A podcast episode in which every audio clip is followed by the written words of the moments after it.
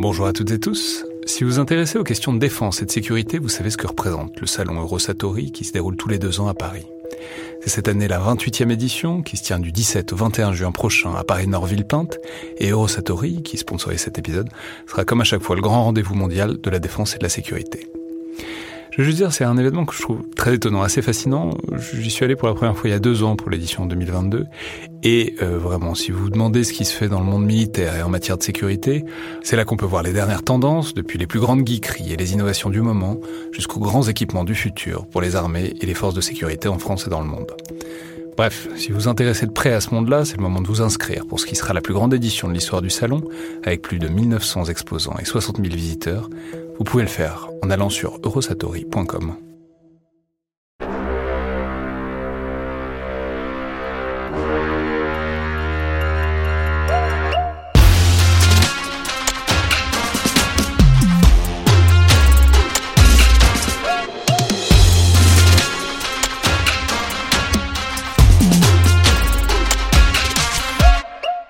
Bonjour à toutes et tous et bienvenue dans le Collimateur, le podcast de l'Institut de recherche stratégique de l'école militaire, l'IRSEM, consacré aux questions de défense et aux conflits armés.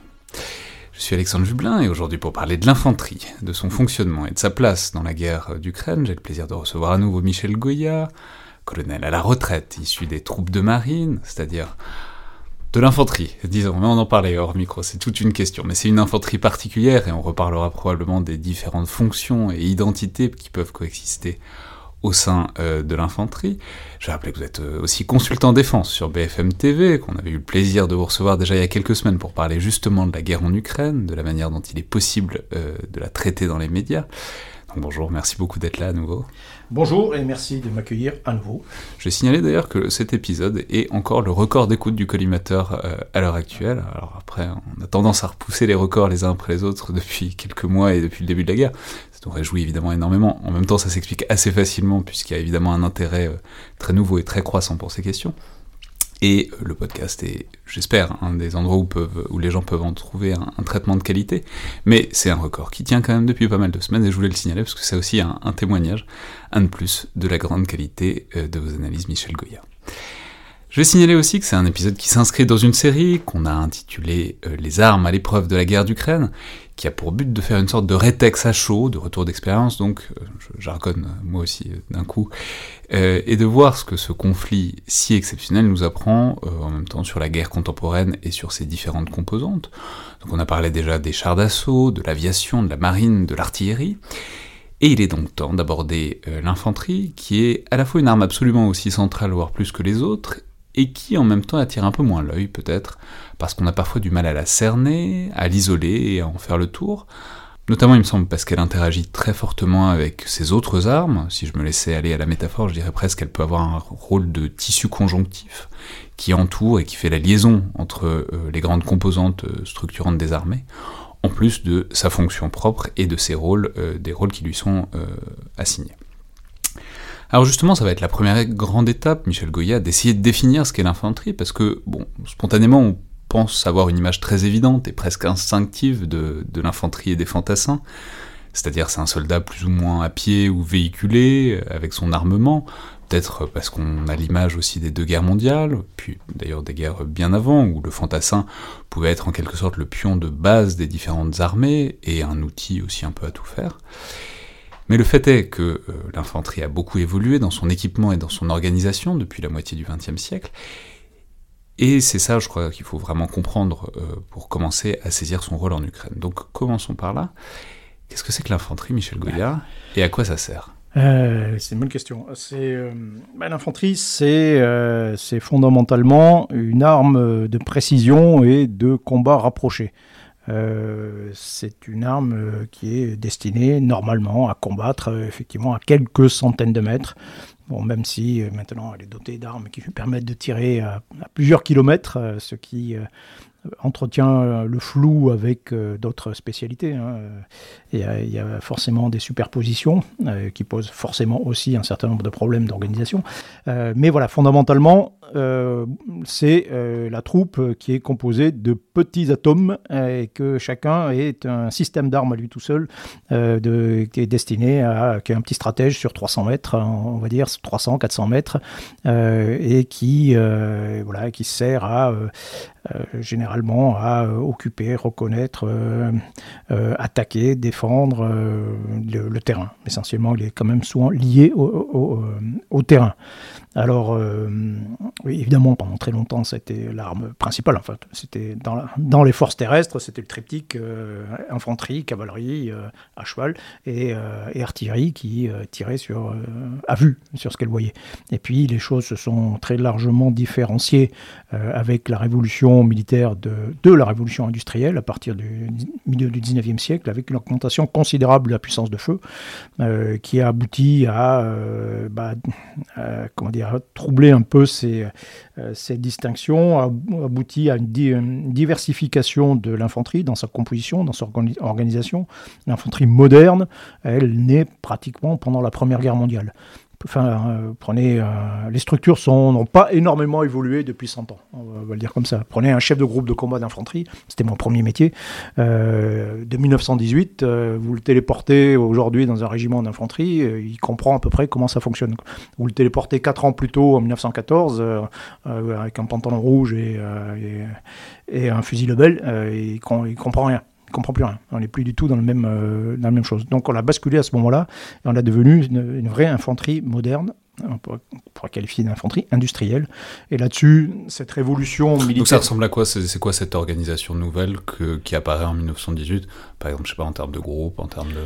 Bah, par exemple, le, en 1918 euh, naît euh, une innovation qui est absolument fondamentale, qui est le, le groupe de combat, on y parlait, et notamment le chef de groupe. C'est-à-dire qu'on a une, une un changement de regard sur euh, certains individus, ces jeunes sergents, et on considère que ces gens-là peuvent prendre des décisions tactiques. C'est-à-dire qu'au lieu d'être simplement, comme c'était le cas euh, là, pour faire appliquer les ordres du lieutenant, donc au lieu de servir, de serrer les rangs, sergent, serrer, les rangs derrière, euh, eh bien on va le mettre devant, on va lui confier une cellule tactique qu'on va baptiser plus tard le groupe de combat, et on lui dit, bah, voilà, toi tu es chef, de ce groupe euh, et tu vas pouvoir, euh, voilà, tu prends des décisions euh, dans, un espace particulier, assez réduit, mais il faut prendre des décisions.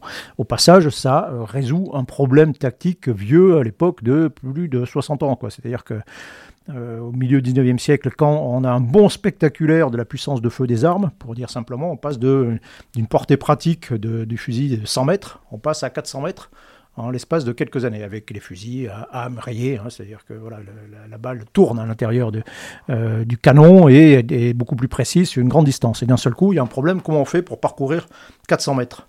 Euh, à Waterloo, 100 euh, mètres de distance, euh, on tire une fois, ça fait beaucoup de fumée, hop, et on a le temps, avant de pouvoir recharger, on a le temps d'aller au contact, d'aller monter à l'assaut sur, sur l'ennemi. 400 mètres, c'est beaucoup plus compliqué. Et donc, pendant des dizaines d'années, les, grands esprits vont se poser la question comment on fait pour franchir ces fameux 400 mètres? Donc, certains disent, vont dire, bon, on va faire en courant. ça donnait naissance aux bersagliers italiens qui défilent en courant, ça donnait naissance aussi aux pas chasseurs je crois, qui est plus rapide. Euh, les, chasseurs euh, à pied euh, défilent plus vite, etc. Puis on s'est aperçu que même en courant vite, c'était pas suffisant.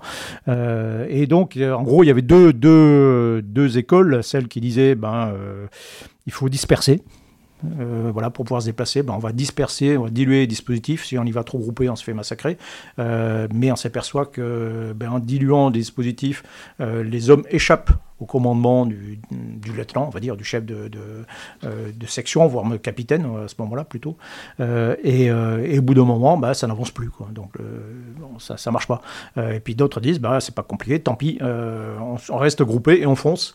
Comme à Solferino, euh, la bataille de Solferino, où ça a fonctionné. Euh, alors c'est, peut-être meurtrier, mais au bout du compte, on arrive sur, le, euh, sur l'ennemi, et là, il se passe quelque chose. Quoi. Et, et, puis, bon, bah, voilà, en 1914, 15, bah, ça marche pas très bien. et la solution à trouver avec, comment dire, enfin, c'est une solution intermédiaire. On dit, bah voilà, on va fractionner cette section qui était là, lourde, et on va confier à des jeunes sous-officiers une responsabilité tactique. et ça, ça révolutionne complètement le combat de l'infanterie. Accessoirement, ce, groupe de combat, il est, devient polyvalent. 1914, vous avez des gens qui sont uniquement équipés de fusils, euh, les Français, hein, fusil Lebel, avec une baïonnette. C'est ça le fantassin. C'est un homme porteur d'un fusil. Bon, euh, et puis en 1900, euh, au cours de la guerre, bah, c'est plus ça du tout. à la fin de la guerre, bah, vous avez dans le groupe de combat, vous avez un, deux, généralement deux, qui portent un fusil mitrailleur, euh, donc derrière d'autres qui sont obligés de porter des munitions aussi pour, euh, pour l'aider, euh, des, des, gens qui lancent des grenades par le fusil, par fusil etc. Puis d'autres qui sont autour d'eux pour, qui ont toujours des fusils, mais qui sont là pour les aider, parfois des fusils un peu différents, etc. Donc ce que je veux dire, c'est qu'il y a une spécialisation qui au passage implique une interaction entre les individus et qui, rend, qui les rend également plus solidaires et plus solides psychologiquement. et donc voilà, l'infanterie moderne, comme ça, industrielle, spécialisée, est née à ce moment-là. Et puis euh, l'ajout suivant, c'est lorsqu'on euh, répare les véhicules. Donc la deuxième phase de cette révolution, première c'est la puissance de feu, mais comme on continue à se débattre à, pied ou, à cheval, ben, ça devient compliqué. C'est pour ça que les fronts deviennent statiques, que c'est très meurtrier. Euh, et D'où l'intérêt de se retrancher aussi pour, oui, oui, pour limiter tout ça. c'est obligatoire. Mais ce que je dis là, bon, ça paraît lointain, mais ça a des résonances jusqu'à aujourd'hui et jusqu'en Ukraine. Euh, et. Euh, et après, la deuxième phase de cette révolution, c'est l'apparition du moteur, euh, motorisation euh, avec des engins, euh, des engins blindés, euh, enfin motorisés, avions, au sol ou, en l'air, des chars, le premier char qui, qui avance à 4 km/h. Hein, donc, on peut le dire, enfin, on l'avait dit un peu dans la mission sur les chars d'assaut enfin, au tout début. Enfin, il y a une question de est-ce que un char, enfin les premiers chars, il y avait le, souci d'abriter justement la section, le groupe de combat, bah. pour, pour lui faire passer cette distance difficile. Et il y a toujours une ambiguïté de est-ce que c'est le descendant de la cavalerie ou est-ce que c'est ah bah, une progrès Ça c'est euh, comment dire au départ, au départ, le premier projet du, du colonel Estienne, l'inventeur des chars français, c'est de faire une casemate blindée pour transporter des soldats. Puis bon, euh, s'aperçoit que c'est plus compliqué et il préfère avoir un système d'armes, euh, enfin un porteur de canon. Quoi. Donc c'est un engin blindé avec des chenilles qui porte une arme euh, et qui va servir un peu de fer de lance à l'infanterie qui, est qui est derrière. Comme la cavalerie pouvait l'être à une époque éventuellement. oui, à part que la cavalerie elle est plus vite que les hommes à pied. Alors que là, le char va, on commande en 1917, on commande les chars à pied. Hein. Donc le capitaine est derrière les chars et il donne des coups de, des coups de bâton derrière pour indiquer les, directions à suivre. Euh, euh, et, donc les fantassins sont, à pied. Euh, mais ce qui est, oui, ce qui est intéressant, c'est qu'après la, guerre, on voit apparaître deux. alors là, je suis en train de parler des chars, mais je vais revenir à l'infanterie. Mais on voit apparaître deux, deux philosophies d'une certaine façon. Donc soit des chars très cuirassés et qui servent pour accompagner justement l'infanterie. Euh, et puis la cavalerie qui se dit, tiens, avec ces engins, euh, bah, je peux faire des choses. en gros, je peux faire la même chose, mais avec des moyens nouveaux à la place des chevaux. Euh, donc les automitrailleuses d'abord, puis après c'est des, blindés légers. Mais le problème, pendant longtemps, on a un peu de mal à concilier gros canon et, et vitesse, on va dire, et, mobilité. et voilà. Et donc ça donne naissance aux divisions en France légères mécaniques qui sont des divisions de cavalerie, qui font des missions de cavalerie, mais avec des engins motorisés, euh, et les divisions cuirassées, euh, qui sont euh, là pour faire du choc, qui ont peu de rayons d'action, on va dire, mais qui sont extrêmement puissantes. et, mais dans les deux cas, bah, il y a des chars, mais on s'aperçoit que le char tout seul, bah, très vite, euh, enfin, il y a plein d'anticorps qui se, qui se sécrètent euh, tout autour de lui, euh, dès le début, hein, dès 1917, hein, les canons, les canons de campagne, les, fusils anti-chars, les canons anti-chars, les mines, les trucs, enfin, beaucoup, après la, Première Guerre mondiale, il y a beaucoup de canons anti-chars qui se, mettent en place directement, etc. Et puis on peut, on, peut, continuer jusqu'à aujourd'hui, les missiles, les canons sans recul, les charges creuses, les lance-roquettes, les, les missiles anti-chars, direct, tir oubli, guidé, piloté, etc. Et à chaque fois, bah, donc un char c'est puissant, mais tout seul ça va pas très loin, ou en tout cas pas face à un ennemi. Et il a beaucoup d'ennemis. il y a beaucoup d'ennemis qui essaient d'utiliser ces failles. Et donc, voilà. Donc, à chaque fois, alors d'abord, au point de vue des chars, on a abouti une sorte de, de compromis avec le char de bataille qui est à la fois, à la fin de la Seconde Guerre mondiale, qui est à la fois euh, puissant, euh, euh, enfin bien protégé, bien armé, qui résiste un peu à tout. Et après, ben, à côté, on invente l'infanterie. Alors, les, cavaliers appelaient ça des dragons portés, évidemment. Dans l'infanterie, on appelait ça plutôt des chasseurs. des chasseurs, enfin chasseurs à pied portés, mais dans tous les cas, c'est une invention d'une infanterie spécifique également sous blindage, qui est destiné à suivre ou précéder ou accompagner euh, les chars de bataille euh, dans leur combat et à les aider. Donc c'est un travail complémentaire. Les chars, ils sont un peu le fer de lance. Euh, et puis après, bah, derrière, il y a aussi l'artillerie qui suit, qui est également, qu'on met également sous chenille, sous blindage pour pouvoir suivre les, chars. Et voilà, il y a entre les deux, que moi, je parlais de texture, moi j'appelle ça de l'huile. Dans, une division blindée, voilà, cette infanterie, elle, met de l'huile dans toute la, la machinerie. Quoi. C'est elle. Y a, dès qu'il y a un problème, ben, on envoie des fantassins. Dès qu'il y a un, endroit suspect euh, ou euh, un village ou quelque chose comme ça où, euh, les chars seraient un peu encombrés, ben, on envoie des fantassins. sans pareil. Et puis, des trucs très simples. Hein. Que fait-on des prisonniers, par exemple? Bon, ben, une unité de char ne peut pas s'occuper des prisonniers. Donc ce sont les fantassins qui, euh, vont prendre en compte tout, ce genre de missions, plein de missions, la protection, etc., euh, etc. Et donc c'est euh, un ensemble qui est indispensable au bon fonctionnement de, toute cette machinerie industrielle. Donc ça c'est une infanterie assez spécifique euh, qui s'est formé, qui qu'on appelle l'infanterie mécanisée, motorisée, blindée, peu importe, euh, et qui est portée sous blindage, et qui elle-même dispose d'engins qui sont également des engins de combat. Donc il y a C'est ça, c'est un des problèmes, c'est que vu de l'extérieur, quand on connaît pas bien les différents types d'équipements, on a c'est difficile de, de, parfois de distinguer un transport de troupes blindées d'un char. Enfin, c'est ce qui permet de faire la blague encore que Jean Michelin conduit des tanks parce qu'on fait, on fait exprès de ne pas comprendre que c'est un fantassin mécanisé, mais de fait, il y a, dans les équipements, Jean-Michelin qu'on salue évidemment, mais qui, qui, est donc un fantassin mécanisé, et qui... Voilà, il y a une ambiguïté contre laquelle il se débat, et on, l'empêche de se débattre, qui est que, euh, voilà, c'est un blindé avec euh, un, un, canon au-dessus qui peut tirer très loin et très précisément, qui a parfois des chenilles et parfois des roues, donc, euh, si on voit pas ce qu'il y a à l'intérieur, si on voit pas qu'il y a un groupe de combat à l'intérieur, de l'extérieur, on peut avoir l'impression que tout ça, c'est, appelons ça des tanks, et que c'est tout la même chose. Mais en fait, c'est la, capacité de combat et la capacité de débarquement qui fait la différence et qui permet aussi donc l'action des chars. Euh, oui, voilà, toute la différence, c'est qu'à l'intérieur, il y a normalement euh, un groupe de combat. Voilà, sinon, c'est un véhicule de combat. Alors, il y en a plein de, de différents types. Alors, on va, on est arrivé jusqu'à distinguer les véhicules transporteurs de troupes, les véhicules de combat d'infanterie. Euh, enfin bon, je épargne tout ça. Euh, en gros, voilà, c'est un véhicule blindé. Ça, c'est le premier euh, à, à, chenille ou à roue. Mais toujours le principe, c'est toujours d'accompagner euh, les chars de bataille. Donc il faut qu'ils soient euh, au moins aussi tout terrain, qu'ils soient aussi rapides, euh, qu'ils soient aussi tout terrain, qu'il ait la même allonge, etc. Mais cela dit, ça leur donne une capacité supplémentaire et qui est radicale, c'est qu'ils ont des tourelles dessus et qui peuvent donc tirer très loin. Je veux dire, c'est pas seulement l'huile dans les rouages, c'est pas seulement ce qui déblaye ah le terrain tout autour, ça a une vraie capacité offensive, même face à ben, des objectifs assez. Avec un canon, un canon mitrailleur, vous tirer jusqu'à un anti-charge jusqu'à 1000 mètres à peu près efficacement, et puis autrement en, anti personnel. Vous pouvez tirer jusqu'à 2000 mètres, euh, parfois plus même. Euh, non, non, c'est de vrais engins de combat qui sont complémentaires hein, entre le, canon de, de 120, 220 mm d'un char de bataille. Ben, le canon mitrailleur, il a d'autres effets inverses. C'est moins puissant, mais il envoie de la mitraille, euh, etc. Enfin, l'idée étant toujours d'avoir quelque chose de complémentaire. et avec cette difficulté que l'on a pour l'infanterie mécanisée, euh, c'est que, bah, d'accord, il faut qu'elle suive le char, etc. Mais le char, il est très blindé, euh, il est très protégé. Euh, c'est pour ça que c'est pour ça qu'on la voit souvent en avant. Hein.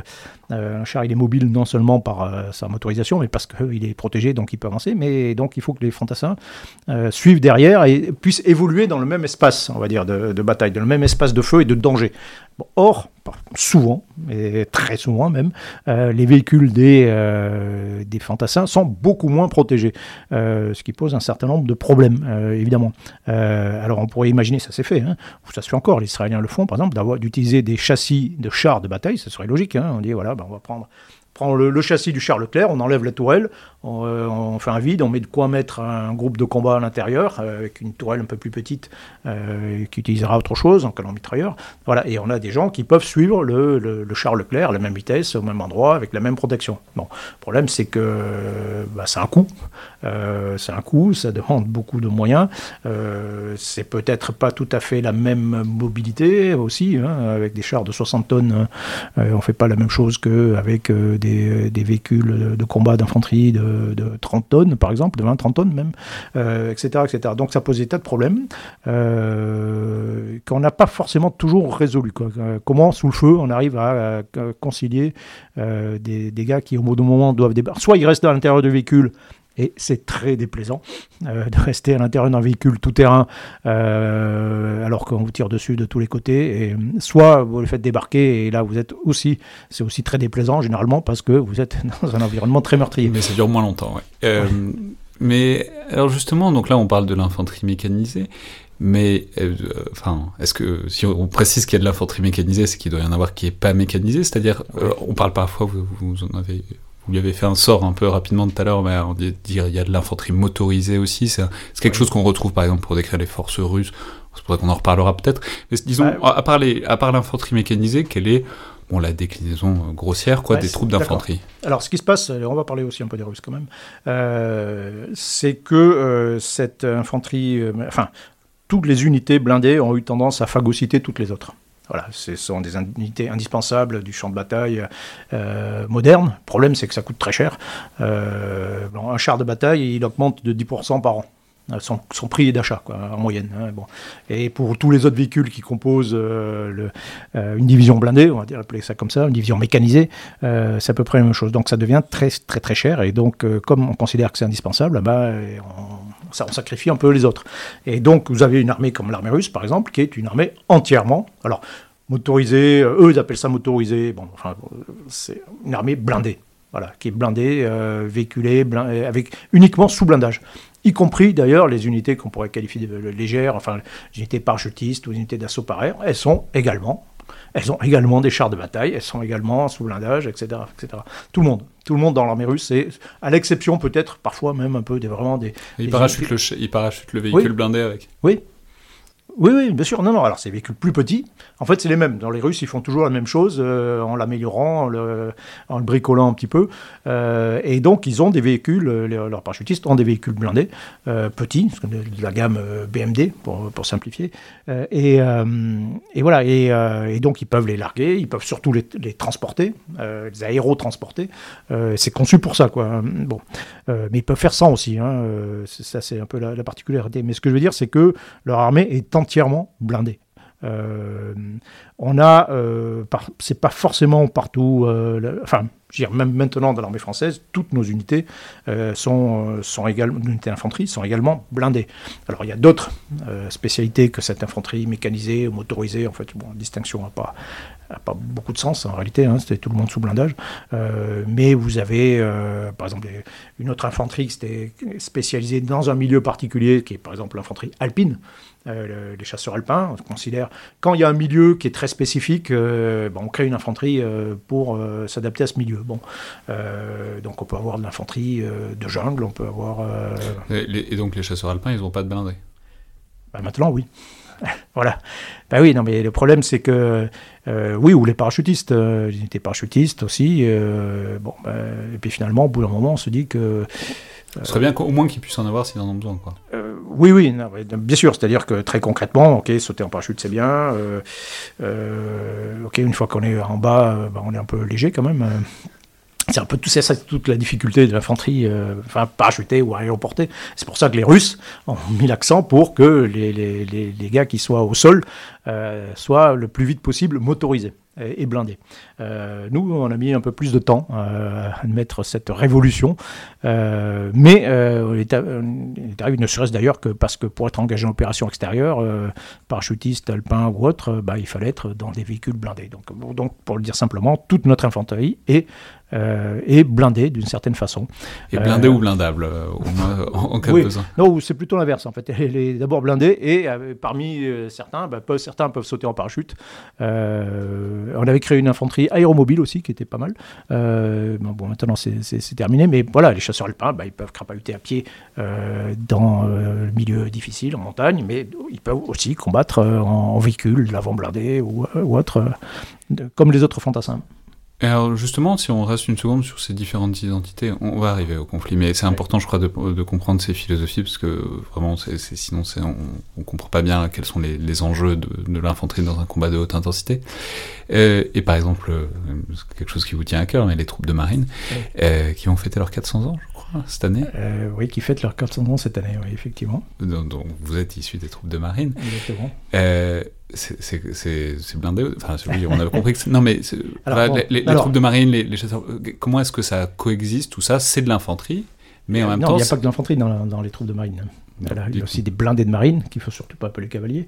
Euh, et euh, non, mais ça devient compliqué. Oui, oui, non, mais c'est très compliqué en fait. Mais non, mais d'autant que, que c'est important parce que derrière toutes ces appellations, il y a une histoire et on sait que les ah, militaires sont très attachés à leur histoire et à leur identité qui en découle. Donc, donc, faut pas. On fait, on fait un petit un petit historique, alors très bref. Euh, non, les troupes de marine, comme l'on l'indique, sont au départ, comme les Marines, comme les Américains, comme les Royal Marines, sont euh, l'armée de la marine. Donc des gars qui sont sur les bateaux, qui combattent parfois euh, d'un bateau à l'autre, hein, ou surtout sont destinés à débarquer et à mener le combat à terre. Bon.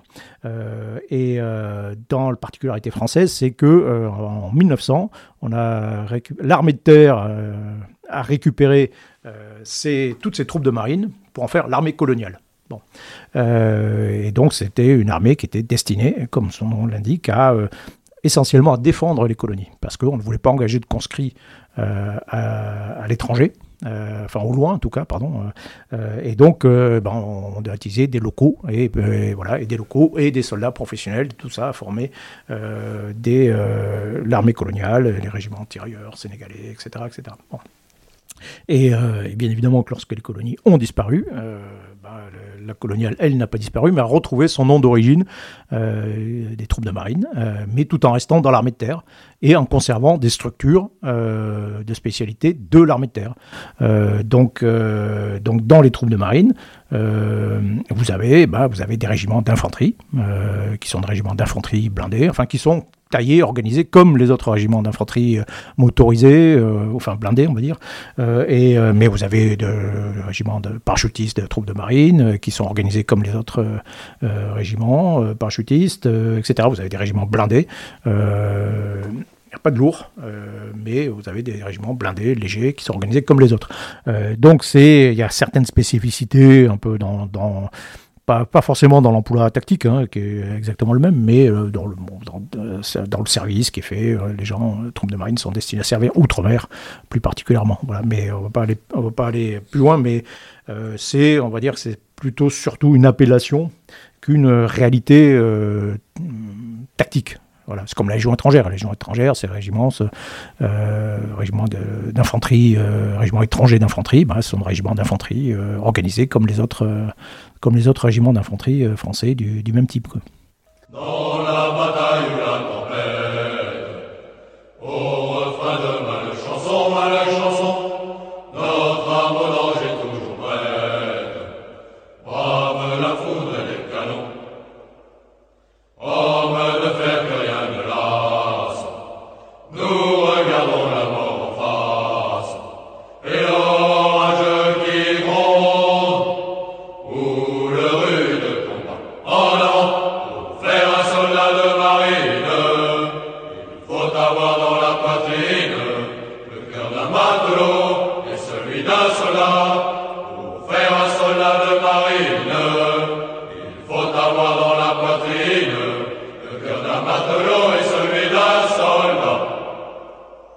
alors, euh, donc là, on a passé en revue euh, ce que peut être l'infanterie, bon, en particulier appliquée au cas français, mais, mais pas seulement.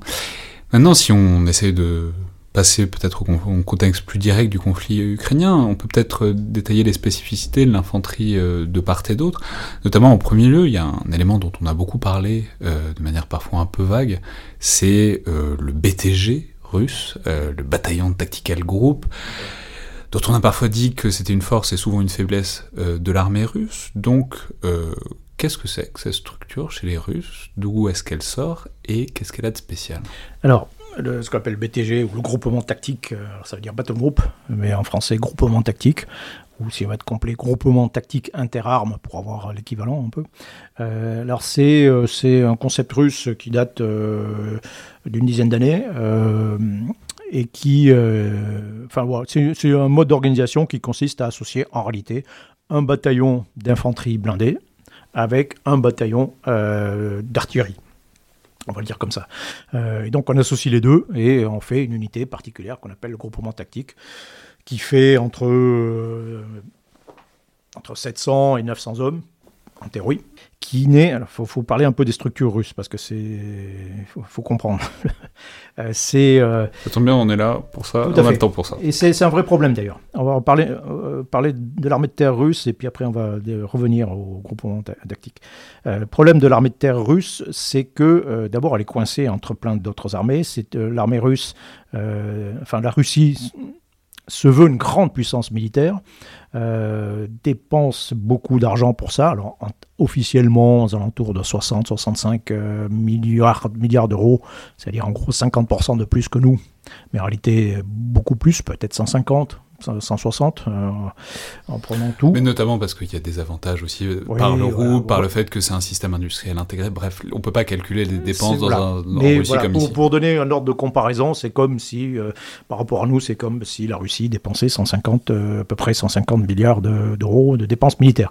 Mais pour ça, ben, il doit se payer une force nucléaire de, de 6000 têtes nucléaires, équivalente un peu à celle des États-Unis, donc ça, ça coûte pas mal d'argent.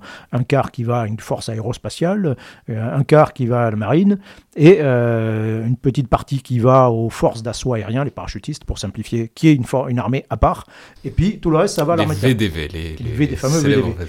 Euh, il y a une très belle chanson que je mettrai probablement, un clip de recrutement VDV.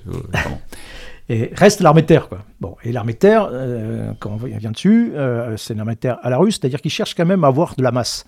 Il reste qu'à avoir une certaine quantité. Alors, particularité de l'armée russe, c'est qu'elle est, elle a repris un peu le costume matériel, de, même complètement d'ailleurs, de l'armée soviétique. Euh, mais avec beaucoup moins d'effectifs. Euh, et donc, mais elle a conservé d'énormes stocks de matériel. Bon, euh, c'est un avantage, mais en même temps, c'est un coût. Hein. et puis, il faut s'en occuper, il faut les gérer, il faut les garder. Il faut, donc là aussi, c'est quand même aussi une ponction de ressources. Et en même temps, comme je le disais, ils veulent avoir pas mal d'unités de, combat. ils veulent former pas mal de, fameux BTG, des, groupements tactiques. Ils veulent en former. Euh, février, il devait en avoir 168 au total. Bon, quelque chose comme ça.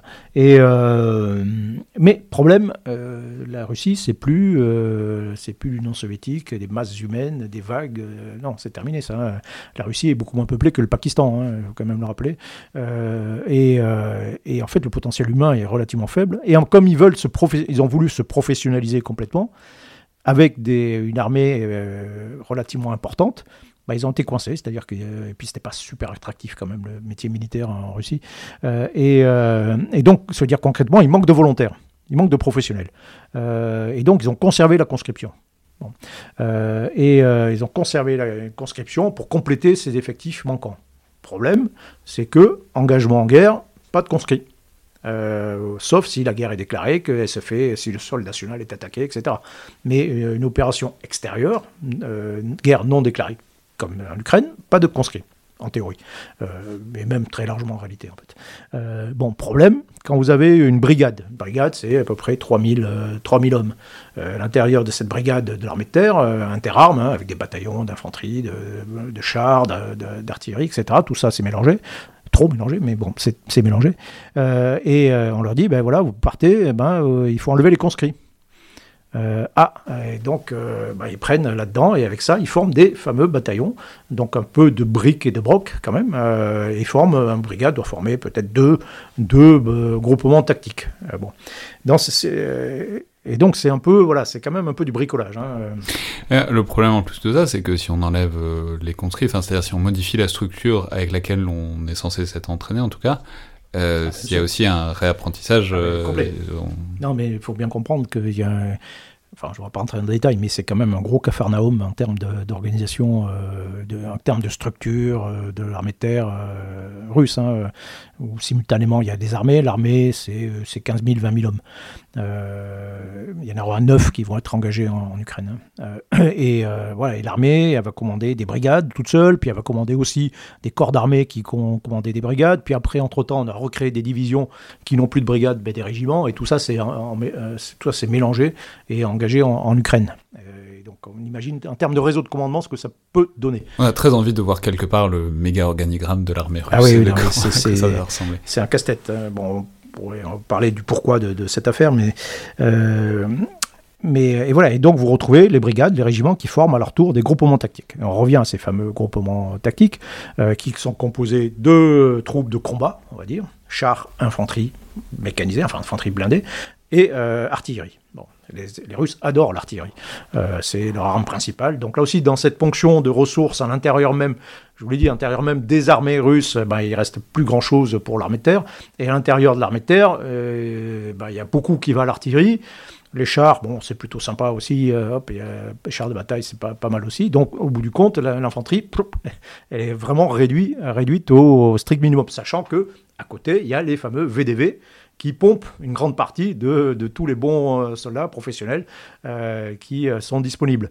Donc, voilà, donc on se retrouve avec en réalité une, infanterie blindée russe qui est très atrophiée, très faible. Et qui n'a pas pris le haut du panier et qui n'est pas forcément au top, effectivement.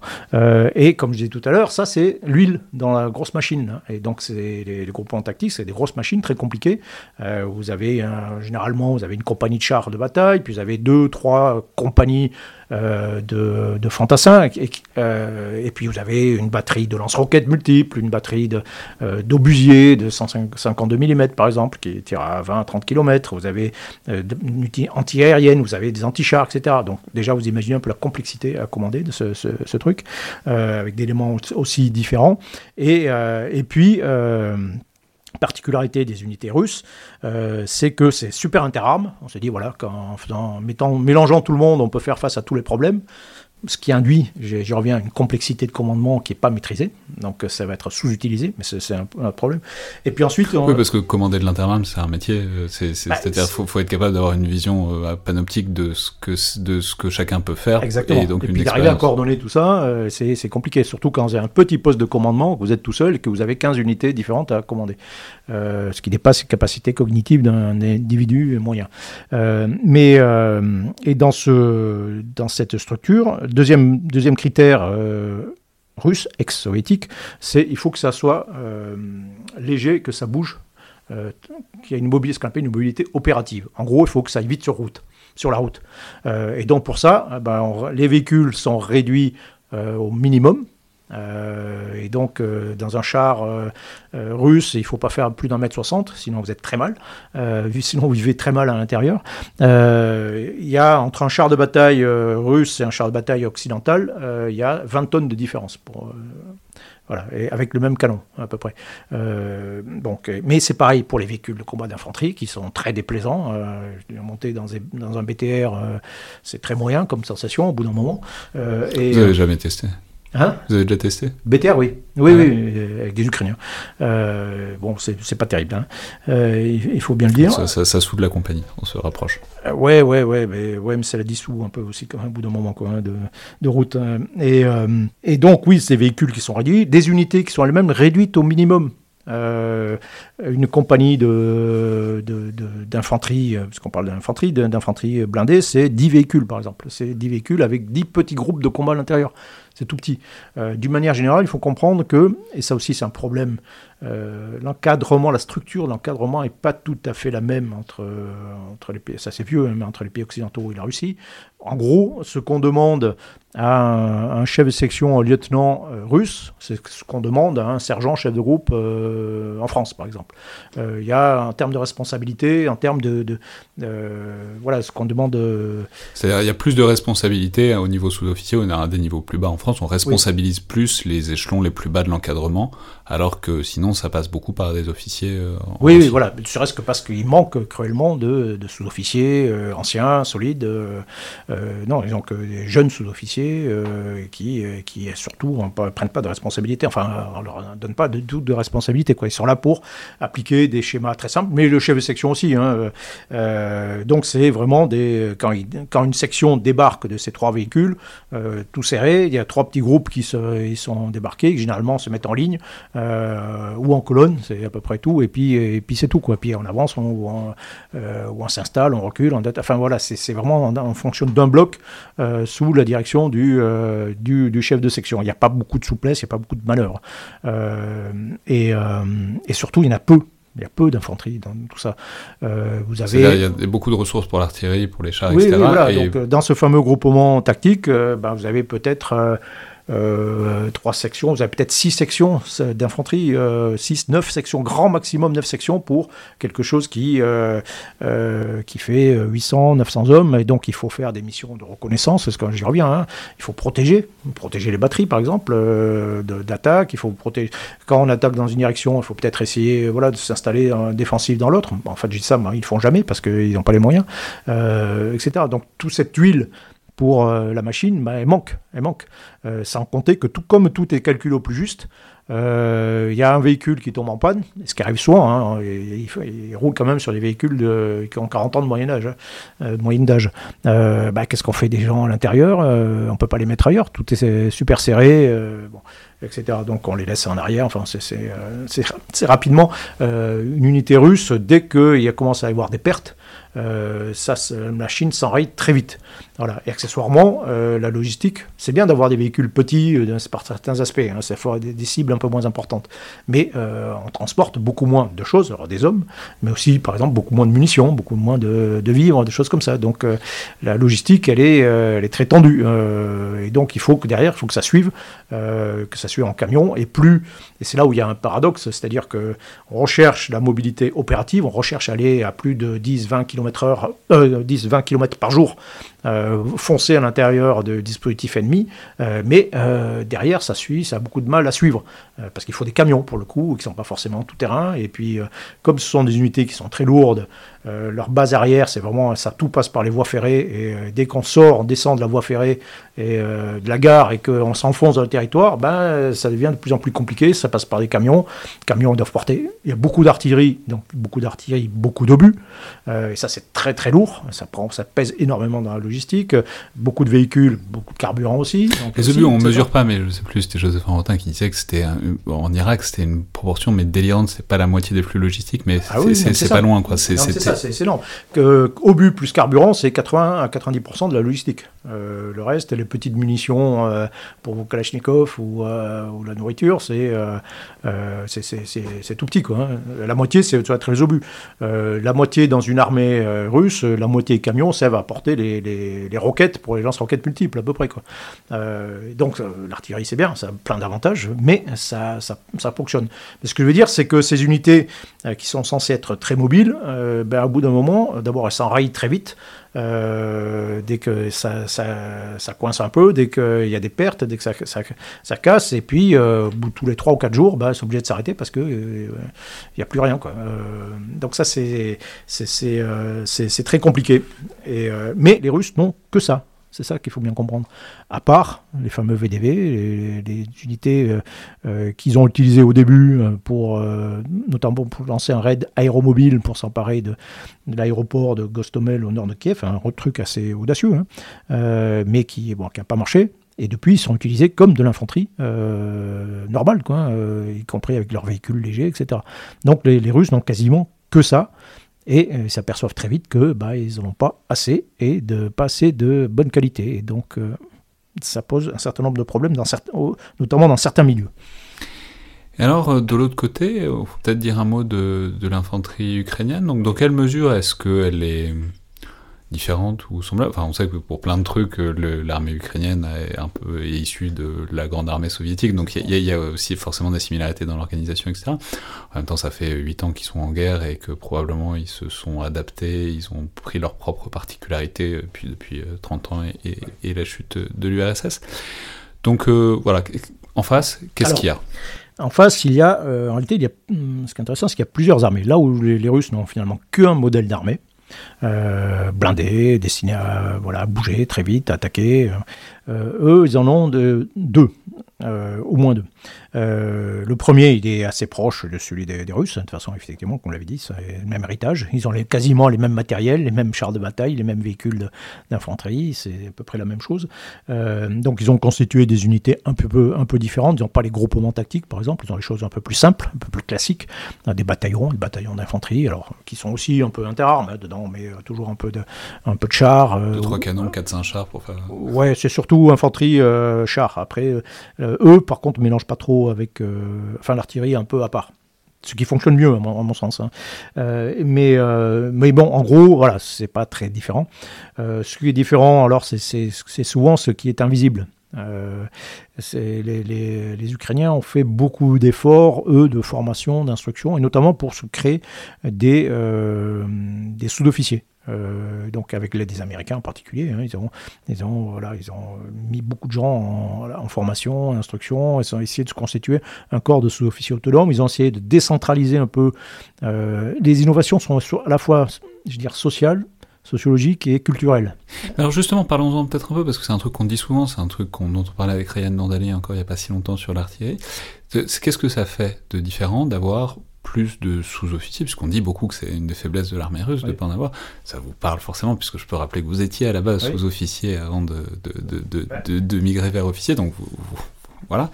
Euh, vous en avez une connaissance, disons, intime. Qu'est-ce que ça fait de d'augmenter la proportion de sous-officiers et leurs compétences aussi, j'imagine, dans, dans une bah, armée? Ça fait, ça apporte énormément de choses. Ça apporte d'abord de la souplesse tactique. C'est un peu ce que je disais tout à l'heure, hein, quand on a inventé le chef de groupe, on dit voilà, bah, tu as une responsabilité tactique, tu assures des missions comme un officier. Euh, voilà, ce que quand bah, vous n'avez pas de sous-officier bien formé, bah, c'est compliqué à faire. Donc euh, les sous-officiers russes sont quand même surtout des exécutants, mais je veux dire même leurs officiers en réalité, hein, qui sont euh, formés quand même au moins jusqu'à un certain échelon à l'obéissance. Hein. Leur mission, leur qualité première, c'est d'obéir à l'ordre donné et à appliquer des schémas précis, à savoir quel schéma appliquer sur euh, l'ordre donné. C'est à peu près tout ce qu'on leur demande. Euh, là, c'est, euh, on n'est pas dans ce cas de figure et on a quelque chose de beaucoup plus souple et avec, au bout du compte, des sergents ou même les chefs de section qui sont sous-officiers aussi hein, chez nous, ce qui est pas, quasiment pas le cas dans l'armée russe.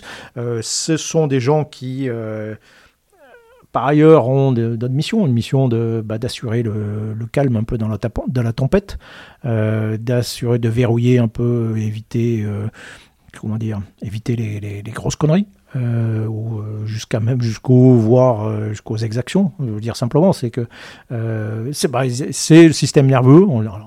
C'est presque une balayité de dire que voilà, les sous-officiers, c'est le système nerveux d'une armée, et en même temps, c'est voilà, les gens qui verrouillent, qui, qui contrôlent, qui c'est une armée, c'est normalement quelque chose de très structuré, très encadré. Un soldat, un simple soldat, bah, il a un chef d'équipe autour de au-dessus de lui, qui est normalement un soldat un peu plus ancien un caporal-chef, un caporal ou un caporal-chef, euh, chose qui existe très peu là aussi dans, l'armée russe. Hein. Euh, euh, puis au-dessus, effectivement, vous avez un chef de groupe qui peut être un caporal-chef, un sergent, etc. Donc c'est très structuré, très encadré, avec des gens dont, qui sont plus anciens, plus mûrs, euh, mûr dans l'armée, c'est à partir de 25 ans, hein.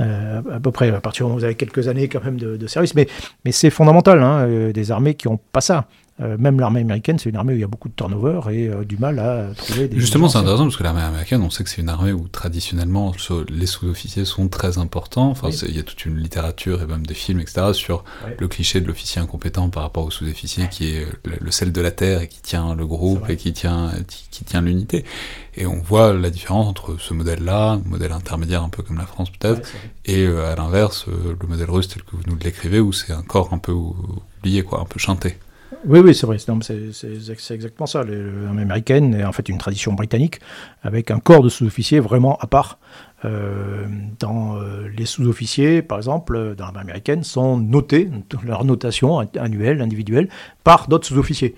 leur carrière est gérée par d'autres sous-officiers. Il y a une hiérarchie spécifique de sous-officiers, c'est encore à part. en France, non, un peu, les choses sont un peu mélangées. Beaucoup de sous-officiers peuvent devenir officiers. Euh, comme moi par exemple. Hein. Euh, aux États-Unis, c'est plus compliqué, par exemple. On reste sous-officier. Bon, ce qui a, peut avoir aussi d'autres avantages, hein, par ailleurs. Ou dans, l'armée britannique, voilà, on reste euh, sous-officier. Bon. donc c'est vraiment une structure. Mais la, différence qu'il y a, c'est que par exemple, moi j'ai travaillé avec le, le, corps des Marines, par exemple, c'est de tomber sur des soldats qui étaient souvent jeunes, avec beaucoup de turnover, on fait des carrières relativement courtes, et donc, ça permet difficilement de sécréter, euh, des, plus difficilement de sécréter des sous-officiers anciens qui vont rester, qui vont devenir, euh, voilà, ces fameux euh, sous-officiers anciens. Parce qu'il faut dire, voilà, derrière le cliché du sergent-chef, enfin bon, mais voilà, qui est, qui est rempli, enfin, il suffit de penser à Full Metal Jacket ou n'importe quoi, c'est-à-dire d'espèces de, de enfin, de, corps disciplinaires, il y a aussi derrière un savoir-faire institutionnel que, que, que ce corps-là est chargé de transmettre. Mais alors donc, on voit que ces Ukrainiens ont leur proportion de, de sous-officiers qui augmente. Vous avez dit qu'il y avait un deuxième modèle d'armée de terre. Oui, alors donc, il y a ce premier modèle euh, voilà, qu'on va appeler l'armée de manœuvre, hein, l'armée qui va. enfin, l'armée de manœuvre, assez classique. Et puis, euh, il y a une deuxième armée euh, qui est essentiellement une infanterie, qui sera une armée essentiellement composée de réservistes et qui, est, qui sera destinée à tenir le terrain. c'est l'armée territoriale, mais c'est aussi la garde nationale qui est gérée par le ministère de l'Intérieur et qui, à la mobilisation, forme des, des brigades et des bataillons, essentiellement de bataillons d'infanterie, euh, et qui sont destinés à euh, aider, cette, à compléter l'action de cette armée de manœuvre, et euh, notamment à tenir aussi le terrain. Donc, ils sont dans certaines zones, alors souvent des villes, ils sont dans les villes, et, puis voilà, et puis ils aident, les, ils collaborent avec les troupes de manœuvre pour bah, tenir, aider, faire de la guérilla, renseigner, etc. Alors eux justement, ils sont pas, ils sont pas mécanisés, quoi. Ils sont pas blindés, ils sont pas mécanisés. C'est plutôt, c'est plutôt de, de, de, ces petits pions tactiques qui sont euh, l'image d'épinal de, l'infanterie. C'est voilà, c'est plutôt de l'infanterie légère. Alors, ils peuvent être euh, sur véhicule. Hein, euh, c'est parfois, c'est peut-être un peu de briques et de broc parfois, mais ça peut être un véhicule léger, ça peut être, ça peut être du pick-up, ça peut être. Ils utilisent beaucoup de voitures civiles aussi, tout simplement. Enfin bon, c'est un peu du, bricolage, mais l'idée générale, c'est que voilà, on a sur une infanterie qu'on va qualifier de légère. Euh, et qui, euh, qui, fonctionne bien euh, lorsqu'elle est associée à un terrain difficile. C'est toujours pareil. Hein. Et donc souvent, notamment les villes, donc particularité du combat moderne en Europe en particulier, et notamment en Ukraine, c'est que bah, y a beaucoup de villes. Vous avez 83 villes de plus de 100 000 habitants en, Ukraine, donc euh, mécaniquement, euh, si j'ose dire, euh, vous allez buter dessus. quand vous voulez envahir le pays, vous allez buter sur des villes. Hein. Et donc les villes, bah, il faut s'en emparer. Et c'est là que se trouve un peu le problème majeur pour, pour les Russes, c'est que ils ont une armée de route. Euh, il faut imaginer. Pour saisir la plaine, c'est bien. Pour, euh, s'emparer d'une ville, c'est compliqué. Et en plus, et puis c'est pas une armée très volumineuse, quoi. Et donc il faut imaginer que euh, on est en 1940, la France est attaquée par une armée allemande qui est réduite à ses 10 divisions blindées. Voilà. Et vous avez l'armée russe actuelle qui attaque l'Ukraine. donc vous voyez que c'est pas en termes de volume, euh, alors ça peut être puissant, euh, mais euh, ça, perce bien, mais ça, perce bien, mais ça fait aussi beaucoup ça de flèches. Ça pas forcément. Et puis voilà, et puis dès que, et puis surtout dès qu'on bute sur sur une ville, bah, la ville il faut s'en emparer. Et c'est là qu'intervient l'infanterie pour combattre en ville. C'est un, un, milieu qui est très coupé, très protégé. Enfin, à partir du moment où c'est dense, c'est l'infanterie qui a quand même le premier rôle. à l'école de guerre, quand il y a une blague qui dit que voilà que devant une carte, il faut installer un dispositif. Euh, ben, euh, là, où, c'est blanc, où, euh, il faut mettre des chars. Et là où c'est vert ou gris ou foncé, il faut mettre de l'infanterie. mais c'est pas complètement idiot. et... Oui, parce que rappelons qu'un char dans une ville, c'est pas, c'est pas, c'est pas à ça que ça sert et c'est pas très confortable. ça peut avoir, non, ça peut avoir de l'intérêt parce que ça reste quand même un engin très protégé. mais il y a beaucoup de choses strap aussi. Oui, donc c'est compliqué. C'est-à-dire que par exemple, ce qu'on voit d'ailleurs en Ukraine, hein, c'est que beaucoup de véhicules sont tapés sur les toits. Le toit, c'est, on peut pas être blindé de partout. Hein, euh, et donc, généralement, le toit, c'est l'endroit d'un véhicule blindé, c'est la, zone la plus faible. La moins protégée en tout cas. Bon, et vous rentrez en ville, euh, bah, si, à partir du moment où vous avez des immeubles de plus de trois étages, bah, vous pouvez avoir des, gens qui sont avec des, lance-roquettes qui vous tirent dessus très facilement sur, euh, sur les toits et qui percent. Et quand on perce un char euh, russe, bah, ça atteint vite les obus qui sont sous les pieds de, de l'équipage et qui le font exploser. Ça, rappelons que c'est encore une spécificité russe, mais qui a, qui a trait avec ce que vous décriviez tout à l'heure, c'est-à-dire le fait qu'ils sont plutôt moins lourds, moins volumineux que les chars occidentaux. Du coup, ils ont vachement rationalisé l'espace et ils se sont dit que c'était une bonne idée de mettre les trucs qui explosent sous le, sous le, ouais. sous le, sous le type qui, est, qui a le canon, quoi. Ben, ça, ça marche bien à partir du moment où ça, ça tape pas soit dessus, soit de dessous, par exemple avec une mine. Ou, euh, bon, enfin, oui, donc non, le design, on va le dire simplement, le design des, euh, des véhicules euh, russes est déplorable, quoi. Mais, euh, mais les Ukrainiens ont les mêmes, hein, il faut le, faut le rappeler. Oui, mais eux, ils n'ont pas tellement à prendre des villes. Enfin, en tout cas, oui, non, mais la différence, c'est que voilà, ce qui est intéressant, c'est qu'il n'y a pas de bataille de chars dans, en Ukraine. Il n'y a pas de grande bataille. Hein, il y a, en pleine, en, en, pleine, quoi. Hein, il n'y a que des batailles dans les espaces coupés. Enfin, les, pour le dire autrement, les Ukrainiens n'ont accepté la bataille que dans des espaces fermés, solides, euh, qu'ils tenaient. Quoi. Et pour le reste, ils ont mené de la guérilla sur toutes ces fameuses flèches, et notamment sur euh, la logistique qui était, bah, qui était obligée obligé de s'engouffrer dans, dans, ces flèches qui est devenue vulnérable.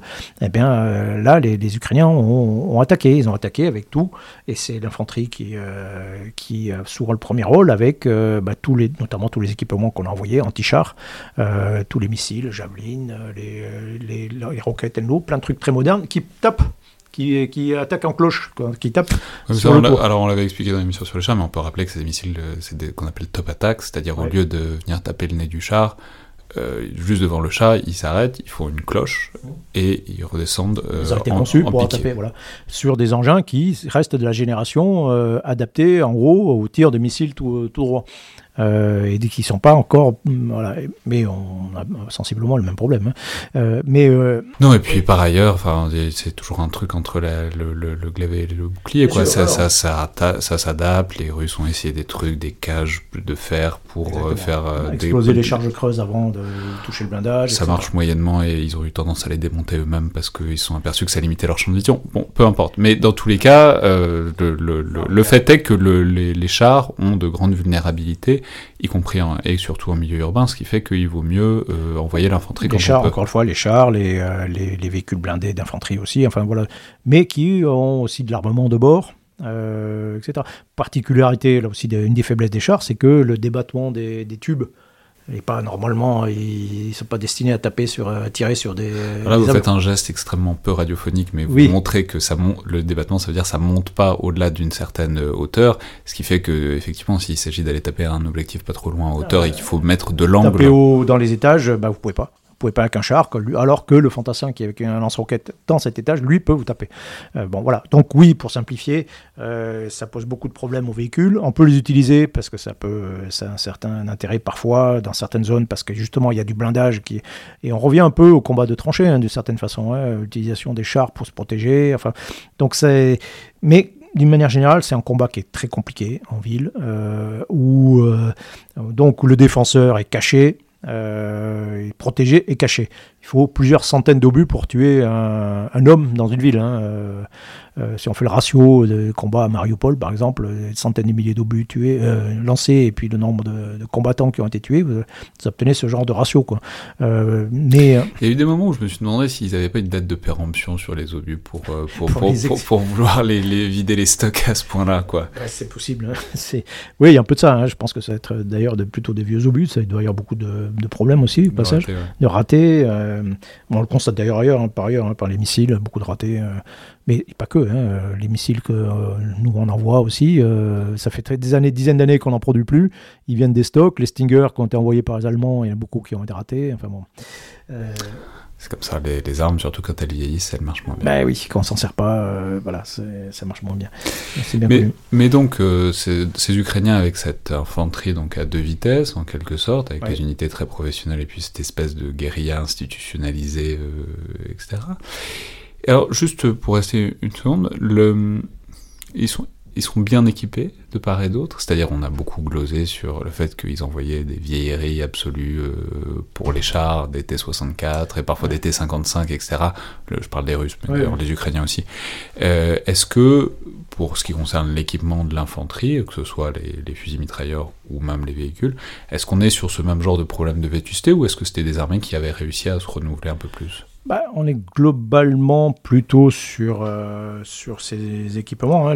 Mais les armées de, en Ukraine, ce sont des armées qui, sont qui ont remonté le temps. hein. Euh, il faut, imaginer que voilà, on prend des armées de, euh, de 1980, hop, on les téléporte euh, euh, au- aujourd'hui, et puis voilà, ça y est, on a la guerre. Euh, la- la- L'armée russe en Ukraine, c'est quasiment euh, l'armée que, lorsque j'étais sous-officier dans les années 80, je me préparais à affronter en Allemagne. euh, euh, Et c'est l'armée qu'on voit dépeindre dans Tempête Rouge, j'en parlerai à Exactement. chaque fois Eh que vous oui, là. voilà, on y revient, Tempête Rouge. Oui, c'est, mais c'est l'armée de Tempête Rouge qui a remonté le temps. Bon, accessoirement, les armées occidentales ne sont pas forcément beaucoup plus modernes. hein. Euh, L'armée américaine, c'est toujours l'armée de Reagan. hein. Euh, euh, enfin, l'US Army, c'est toujours l'US Army de Ronald Reagan. hein. Euh, Plus les F-35, ce qui fait une différence énorme. oui, je parlais de l'US Army. Oui, oui, oui, mais, mais même euh, l'US Air Force, c'est encore, on est encore sur du F-16, du F-15, on est encore sur des, des équipements de l'époque, hein, globalement. Euh, et, euh, et là, euh, en termes de, de- bah, l'in- l'infanterie en Ukraine, elle est, euh, oui, ça n'a pas beaucoup cha- changé, quoi. hein. Donc, euh, les, les Russes ont des AK-12 à la place des, euh, euh, des AK-74. Enfin, bon, c'est toujours la même, euh, euh, fondamentalement. ça la- marche bien, ça? Oui, oui, ça marche bien, c'est rustique, c'est euh, bon, c'est. Mais faut bien comprendre que le, le combat d'infanterie, puisque euh, on va re- reprendre un petit peu, il a techniquement, il n'a pas énormément évolué quoi, depuis la Seconde Guerre mondiale. Euh, euh, si vous prenez euh, des unités, bonnes unités, je sais pas moi, des unités de parachutistes allemands de 1944 euh, qui combattaient en Normandie, vous les amenez, vous les téléportez là aussi aujourd'hui sur le champ de bataille, bah, ils se débrouillent bien. hein. Ils, sont, bien, relativement bien équipés. Ils ont déjà des fusils d'assaut pour certains. Ils ont déjà. Bon, ça tient la route. Le seul changement, ça tient un peu dans les communications, dans l'optique de nuit, des choses comme ça. En termes de pur combat d'infanterie, euh, c'est, euh, ça pas, il n'y a pas eu la même évolution. euh, que dans d'autres champs, par exemple. Euh, euh, comme je disais, on peut se battre contre des parachutistes allemands de 44 euh, et ils peuvent, nous vaincre hein, en termes infanterie contre infanterie. Et en revanche, vous prenez deux avions Rafale et puis deux Focke-Wulf euh, 190, il n'y a pas photo. Donc, ce dire, c'est qu'il y a eu une stagnation dans le combat d'infanterie.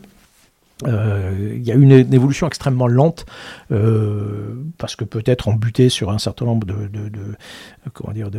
d'optimum euh, matériel, hein, technique. euh, on peut pas, ce fantassin ne peut pas porter non plus euh, au-delà de certaines quantités de, de charges, de protection, de trucs. Euh, et, euh, et puis aussi parce que c'était pas la priorité. Quoi. Il faut être, euh, le fantassin, ça n'a jamais été euh, la, priorité euh, de- des investissements. hein. Jusqu'au moment où on s'aperçoit qu'il tombe, on s'aperçoit, on se rend compte qu'il constitue 80% des pertes. Et puis on se dit, tiens, oui, effectivement, euh, on, commence à en manquer, et donc euh, on va peut-être faire un effort là-dessus. quoi. Euh, c'est, ça, c'est une constante hein, de toutes les guerres.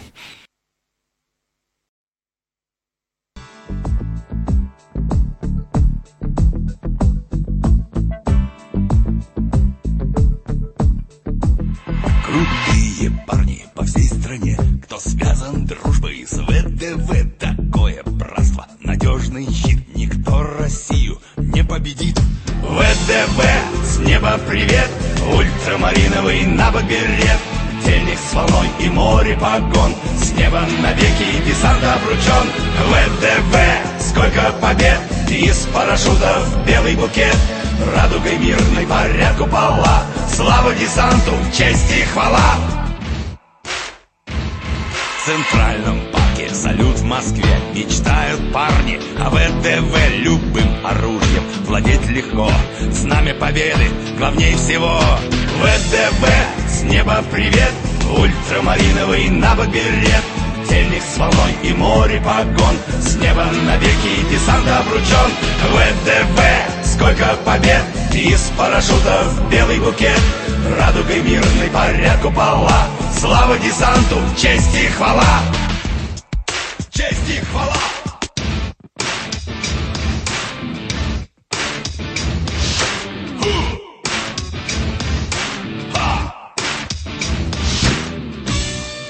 Mais alors justement, euh, comment est-ce que, puisqu'on parle des pertes, euh, puisqu'on parle de la manière dont ça a tourné, comment est-ce que l'épreuve du feu, euh, littéralement, a bon, infléchi la perception qu'on en avait? C'est-à-dire, c'est des armées qui avaient une réputation, et on peut dire que la, réputation de l'armée ukrainienne n'était pas hyper brillante euh, à l'issue de 2014-2015. La réputation euh, russe l'était un peu plus, euh, parce qu'ils avaient eu des engagements, mais d'ailleurs on peut en parler. quoi. C'est-à-dire, quelle image on avait euh, de ces armées euh, de terre, de ces infanteries, euh, dans leur savoir-faire, dans leur expérience, dans leur équipement, dans leur capacité opérative, quoi. Et euh, comment est-ce que les premiers temps de la guerre, euh, dans lesquels on est encore, euh, ont révélé des choses par rapport à ça? Euh, ben, ce, qui était, ce qui est intéressant, c'est euh, dans cette guerre de 2014-2015, effectivement, euh, l'armée ukrainienne euh, s'est avérée être un peu une armée Potemkin, hein, euh, armée un peu, peu creuse, hein. Euh, mais bon, avec quand même quelques unités. Il y a eu une, une- sous-armée qui s'est créée à partir de cette, euh, un peu de ce cadavre. hein. Enfin, il y a eu, et, puis il y a eu une, euh, c'est un élément important. On parlait d'autres unités d'infanterie, ces unités d'infanterie irrégulières, c'est-à-dire que là aussi il y a une formation de plein de milices plein de bataillons de volontaires. Ça, c'est un phénomène nouveau. Alors, militairement, pas forcément, mais euh, sociologiquement, c'est euh, c'est intéressant. C'est-à-dire que vous avez des, des bataillons qui sont créés, des, des, euh, des oligarques qui ont créé leur- propre régiment. Il y a eu des régiments formés sur Facebook, enfin des bataillons formés sur Facebook financés par crowdfunding, etc. Puis vous avez des partis politiques qui ont créé euh, leur milice, euh, dont le régiment Azov, euh, etc. On en parle enfin, je faut en parler, mais on parle tellement du régiment Azov, est-ce que c'est des nazis, est-ce que c'est pas des nazis, etc., que ça, ça, ça obère totalement le fait que c'est un phénomène sociologique très généralisé. Azov était euh, apparemment un, un régiment qui était très bien équipé, Oui. plutôt qu'il y avait un vrai savoir-faire. Au-delà du fait qu'il y avait des nazis dedans, il n'y a aucun doute euh, là-dessus. oui, oui. Mais euh, au-delà de Azov, c'est Azov est le premier, mais vraiment pas Non, le mais il y en a plein d'autres. Il y en a, il y en a plein d'autres. C'est-à-dire, un truc qui m'avait frappé, c'était le premier jour de la guerre, vous avez le pré- l'ex-président Poroshenko qui apparaît à l'écran en disant voilà, moi, ok, moi je vais, je vais me battre, et il est entouré de sa propre milice. Donc le premier truc qu'il a fait, il a créé sa propre armée privée. C'est quand même l'ancien président, quoi. C'était le euh, représentant de- des institutions. Mais euh, donc c'est quelque chose qui est toléré euh, voilà, en Ukraine, mais c'est valable aussi du côté des séparatistes qui ont des bataillons en Somalie. Enfin, il y a plein d'unités comme ça, irrégulières, qui sont intégrées un peu, qui sont un peu comme des unités de corsaires, un peu qui sont intégrées dans, en parallèle de l'armée régulière. Bon, voilà, mais que, alors pour en dire quelques mots simplement, c'est que euh, au, départ, oui, il y a, y a des noyaux, euh, souvent des noyaux politiques qui constituent un cadre et euh, qui sont rejoints en réalité par plein de gens qui n'ont pas forcément de comment dire, qui sont, on va dire simplement, qui sont patriotes, qui ont envie de se battre, qui se méfient. On oublie ça en France, qui se méfient un peu de l'État, de, de l'administration, de l'État, euh, etc., qui est un peu euh, de sa corruption, etc., qui se disent tiens, là je Bah, vais un peu corrompu. L'État ukrainien est très très très corrompu. ah, mais donc complètement, ça- il- plus- il est encore plus corrompu que l'État russe, euh, ce qui est dire. Mais donc voilà, donc ce que je veux dire, c'est qu'il y a des gens, des citoyens, des volontaires qui disent, bah, ok, mais moi je préfère aller rejoindre cette unité, les mecs se battent, j'y vais tout de suite, je passe pas par un processus administratif, machin, ok, là, bah, je suis intégré tout de suite dans le, dans le dispositif, visiblement... Très bien ce que ça d'attirant- Enfin, bon, ça a les, défauts, ça a les défauts de ses qualités évidemment, mais un jeune de 18-20 ans qui veut se battre, défendre sa patrie, euh, dont, euh, que- soit que la guerre soit déclarée, soit qui se pense que la guerre va arriver, bah, il y a un truc de, ouais, il passe pas les sélections, il passe Exactement. pas euh, l'intégration, il passe c'est- pas l'embrigadement. C'est souvent aussi simple que ça, quoi. hein, Voilà, il a une arme, on lui fait tirer sur des trucs, et c'est probablement un peu plus exaltant que les processus des armées régulières. Exactement. Et euh, donc oui, il y a beaucoup de gens qui viennent et puis je dis tiens, ouais, bah, ces mecs-là, ils se battent plutôt pas mal et c'est plutôt prestigieux. Bon, ok, je les rejoins quoi. Euh, ce qui dilue souvent d'ailleurs complètement le contenu politique euh, initial qu'il peut y avoir. Donc vous avez plein d'unités. hein. Vous avez l'unité Kraken, vous avez le- l'unité le Duc, vous avez plein, enfin, plein, plein d'unités comme ça. noms autrement plus cool d'ailleurs que beaucoup de- de- de- de- d'unités régulières. Mais non, mais du coup, la question c'est aussi comment ils s'équipent. Ah, oui, alors là aussi, c'est un peu du bricolage aussi. hein. Mais ce qui est intéressant, dans, dans, notamment en particulier dans l'armée ukrainienne, c'est que justement, vous avez beaucoup de, de gens qui arrivent, qui se, et parmi ces unités cor- corsaires, vous avez des, par exemple, alors pas forcément des unités infanterie, hein, mais vous avez des gens qui disent, bah, nous, on va former une unité de reconnaissance par drone. Donc ils récupèrent des drones civils, hein, du commerce qu'ils achètent, euh, qui bricolent, et avec ça ils font euh, une petite unité de, re- de reconnaissance. Euh, et voilà, donc c'est... euh, c'est euh, voilà, ce qui est intéressant, c'est ça, c'est cette arrivée de plein de volontaires civils euh, qui s'intègrent dans les différentes structures et qui apportent des choses. Et ça, on, on, mesure bien que ça marche sur le deuxième modèle ukrainien que vous avez décrit. Des, voilà, des bataillons euh, irréguliers, etc. C'est pas eux qui vont se mettre à avoir des véhicules blindés, du gros équipement, d'infanterie mécanisée. Mais dans cette espèce de, de gradient de guérilla, ils s'intègrent assez bien.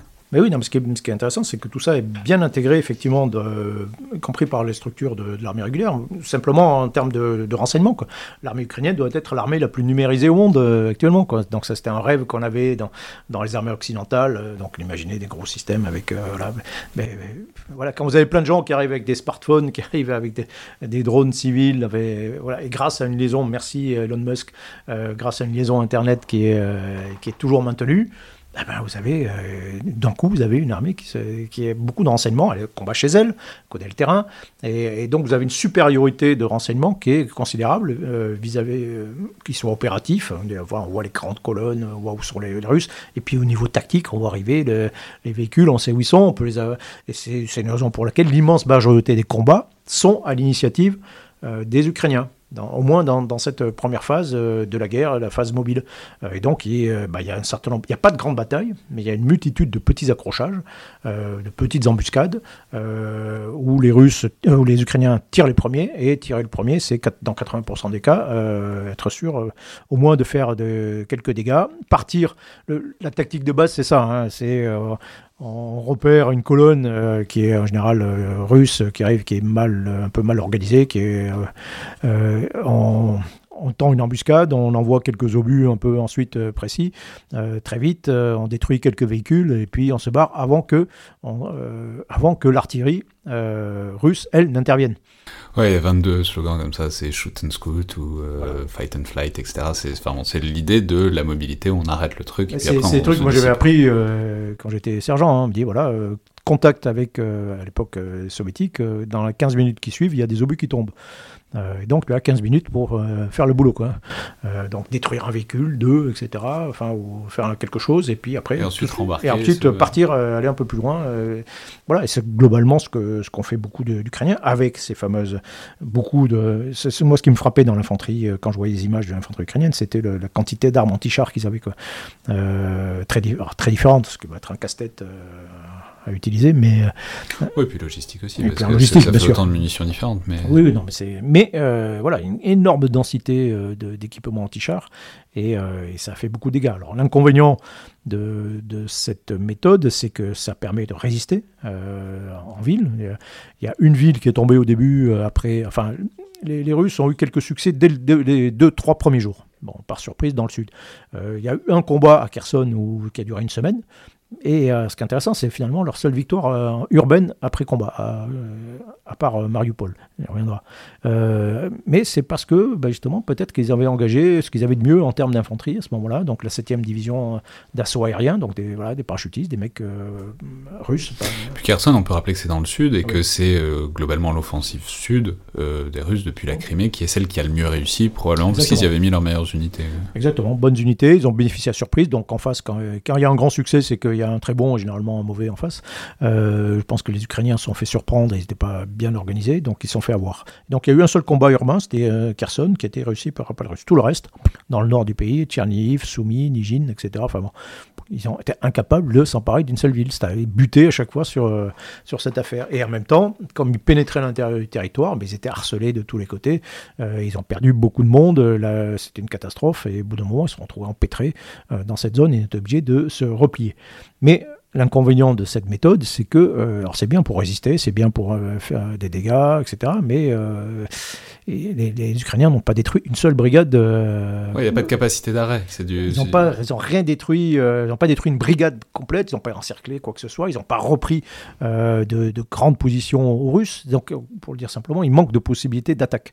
et l'infanterie, donc c'est très bien, mais c'est bien pour tenir le terrain. Pour, mais voilà, s'il faut, euh, quand il s'agit, et c'est ce qu'on voit maintenant dans cette deuxième phase de, la guerre, hein, tout ce qui est un véritable combat sur une ligne de front à l'ancienne, là c'est beaucoup plus compliqué. Et en même temps, c'est l'infanterie. On parle beaucoup moins de chars, par exemple, hein, dans cette deuxième phase de la guerre, dans les combats dans le Donbass, tout le long de la ligne fortifiée, dans la Severodonetsk, etc. On parle beaucoup moins de chars, on parle beaucoup d'artillerie. Euh, les, gens commencent à connaître le nom de certaines pièces d'artillerie, les, Césars en particulier. Maintenant, on commence à parler de lance-roquettes multiples, les IMARS, euh, des canons américains, euh, les, les XM 177, pardon, etc. Ça, tiens, d'un seul coup, le public apprend le nom de, de pièces d'artillerie. mais c'est, non mais c'est génial comme Je trouve ça fascinant la manière dont le, public sa culture a des trucs qui étaient apparemment hyper... Mais je veux dire, il y a juste trois mois où on parlait de ça à n'importe qui, on, enfin, on se faisait regarder comme un comme quelqu'un de légèrement euh, détraqué quoi. Enfin, c'est, non mais il y a un il y a une fanamilitarisation de la société euh, qui est non mais c'est bien, c'est en même temps un peu inquiétant parce qu'il n'y a pas de raison non plus de fétichiser des gros canons. Enfin, mm. on n'a pas envie de s'en servir, donc c'est voilà. Mais c'est très étonnant ce phénomène. Quoi. Euh, oui, oui, mais en même temps, voilà, c'est un symptôme de ce qui se passe quand même un peu sur, euh, sur le terrain, quoi, des évolutions militaires sur, euh, sur le terrain. et donc, on retrouve des combats. alors, évidemment, ça fait penser à, la bascule de la guerre de mouvement en 1914 à la guerre de, position tout de suite après, ou, c'est moins connu, mais la guerre de Corée, par exemple, des phases comme ça extrêmement subites où on change complètement de, de mode de, guerre. Et dans ce mode de guerre euh, de position, euh, bah, c'est oui, c'est le couple artillerie-infanterie qui reprend, euh, qui reprend le, premier rôle. il est significatif que, et, donc avec les faiblesses de, part et d'autre, hein, il est significatif que les, les Russes Maintenant, qu'est-ce qu'ils font? Très classiquement, d'abord, ils ont démonté les groupes, euh, les groupements tactiques, trop lourds. Euh, donc, ils ont regroupé des grosses masses d'artillerie qui vont faire des, grosses concentrations de feu. Et après, ils ont regroupé tout ce qu'ils ont de bon comme infanterie.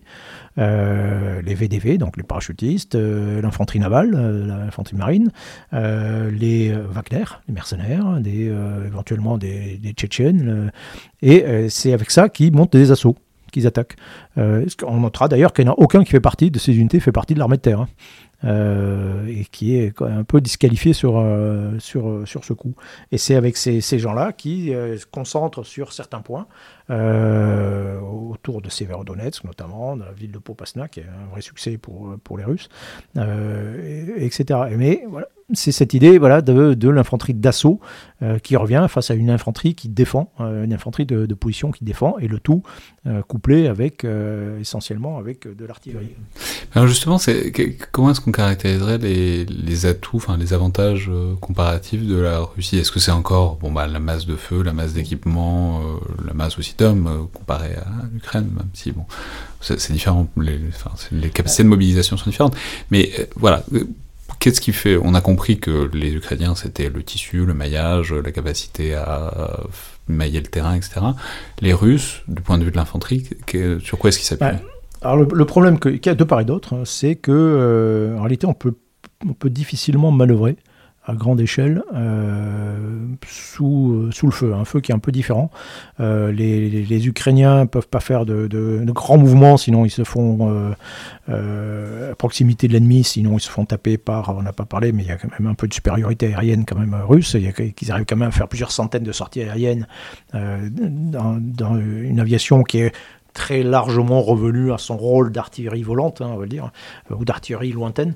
Euh, et donc bouger sous, euh, sous cette, ce, ciel qui est euh, tenu par, le, par les Russes et sous les obus euh, russe, lance-roquettes multiples, ça tape jusqu'à 90 km, etc. Enfin, c'est compliqué de manœuvrer là-dessous. Euh, pour les Russes, on l'a vu, c'est aussi compliqué maintenant de, manœuvrer sous, euh, sous les feux, et notamment ces feux d'infanterie qu'on a évoqués, y, compris, aussi de l'artillerie ukrainienne qui est relativement précise. Donc on manœuvre de manière beaucoup plus discrète de, part et d'autre. Les Russes, et de manière beaucoup plus limitée, avec des objectifs très limités. donc on attaque pour quelques centaines de mètres pour s'emparer d'un village, et si au bout de d'une semaine, on s'est emparé de, ce point, on est content, quoi. Et ça permet après de, progresser et de, marteler un petit peu le front petit à petit, et voilà, et pour espérer pouvoir émerger quand même un effet, un effet opératif ou stratégique. au début de la guerre, on parlait de, grandes villes, hein, on parlait de Kharkiv, de, Kiev, des batailles. De... Maintenant, on parle de, batailles de villages. Hein, et donc, c'est une réduction considérable des opérations, réduction considérable des, attaques. Dans ce contexte-là, ben oui, l'atout principal de la Russie, c'est sa masse d'artillerie. Euh, ils ont peut-être 2400 pièces d'artillerie, euh, ce qui est colossal. Euh, donc, ils ont une capacité d'envoyer plusieurs centaines de milliers d'obus chaque jour. Euh, sur, euh, donc c'est peut-être c'est l'équivalent d'une arme nucléaire tactique euh, chaque jour qui peut être larguée sur n'importe quelle position ukrainienne. Bon, ouais, mais... non, mais en, non, mais en, termes de puissance, de, en termes kilotonnes, c'est, en termes de puissance explosive, oui, ça revient, ça revient à ça quoi.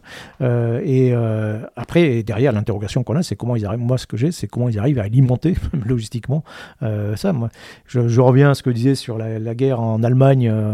nous, notre ennemi, c'était le groupe de forces soviétiques en Allemagne, euh, voilà, qui correspond, qui ressemble beaucoup à l'armée russe en Ukraine, hein, en volume, équipement, etc.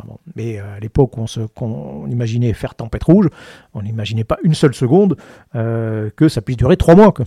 Ça nous paraissait inconcevable. D'ailleurs, on n'aurait pas eu les moyens d'alimenter la guerre pendant trois mois, enfin, je, pense. et là, première, une des surprises de cette guerre, c'est ça, c'est que c'est un combat d'une très haute intensité qui dure aussi longtemps et qu'une grosse inconnue, c'est comment des deux côtés on peut arriver à, alimenter simplement logistiquement cet effort colossal. vous voulez dire en, flux, en termes de flux et d'artères en quelque sorte logistiques, ou même en en termes de stock, ouais, ah simplement de stock, bah, quoi. Euh, c'est une question de, que je me pose aussi. Ils les produisent où euh, ah, Est-ce que c'est juste des entrepôts euh, qui, qui, qui pourrissaient depuis 30 ans qu'ils ont rouvert ou est-ce qu'ils ont continué à en produire bah, J'avoue que je ne sais pas très bien. c'est un peu une inconnue et c'est encore, je pense que c'est encore plus, encore plus compliqué pour les Ukrainiens pour, le, pour le coup. après, pour les Ukrainiens, on a une relative transparence, enfin parce que ils sont, oui, non mais parce qu'ils sont alimentés par des pays. Enfin, alors après il y a beaucoup de bluff et d'intox aussi, mais on dit ce qu'on leur livre et... Euh, oui, non mais ils ont, encore une fois, ils ont une artillerie qui est globalement une artillerie ex-soviétique, mm. euh, qui produit ces obus.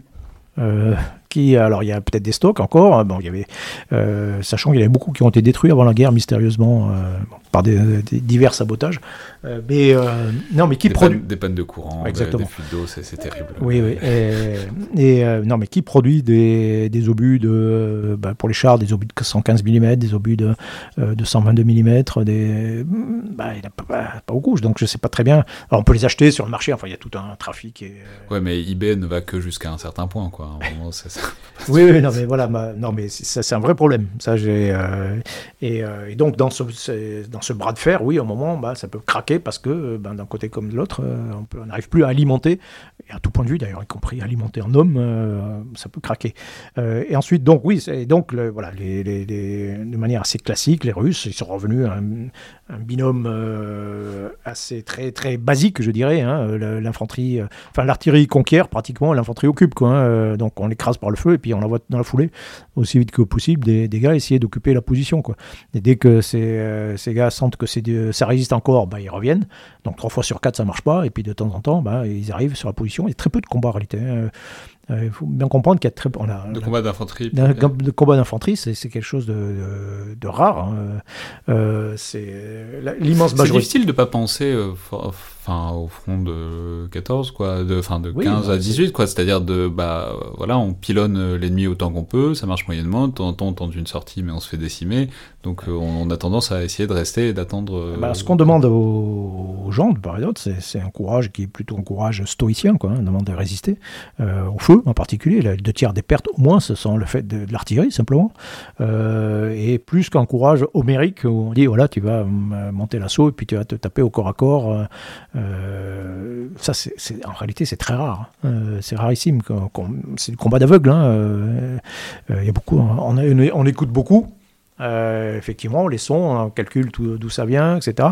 Euh, mais en fait, on voit pas grand-chose, quoi, et on voit pas beaucoup l'ennemi euh, dans ce type de combat. Donc, c'est très intéressant, très beau de réintroduire les, les, sens et le fait que. Il y a une inversion complète de la normalité dans ce sens. C'est plus le quand vous êtes terré, vous êtes planqué comme ça, ben, et que même ceux qui attaquent tentent de se planquer au maximum, ben, vous voyez pas grand-chose, quoi. Et, pendant la Première Guerre mondiale, il y a des, des soldats qui, qui disaient, ben, moi j'ai vu l'ennemi au bout de deux ans. J'ai vu un ennemi vraiment devant moi euh, au bout de deux ans. Quoi. On se, et euh, donc on se combat à distance comme ça. Et puis euh, ce qui se passe concrètement, c'est que quand la, préparation d'artillerie est trop, trop importante, ben, soit on est, on est cassé généralement, soit on se replie. et puis on n'a plus la capacité de, de, résister. Et puis voilà, et on voit l'ennemi qui approche. Et puis on, on se replie parce qu'on se dit que ça, ça pas, c'est pas possible. soit on a la capacité de résister. Et puis on commence à ouvrir le feu sur cet ennemi qui, lui, voit que bah, ça va être compliqué et qui, et qui, à son tour, se replie. Quoi. Ça. Et là, c'est la phase dans laquelle on est. la première phase était très différente. Il y avait beaucoup plus de pertes parce que c'était. Euh, voilà, ils, essayaient leur chevaucher vers, euh, Kiev et, Kharkiv. Il y avait beaucoup de pertes de véhicules.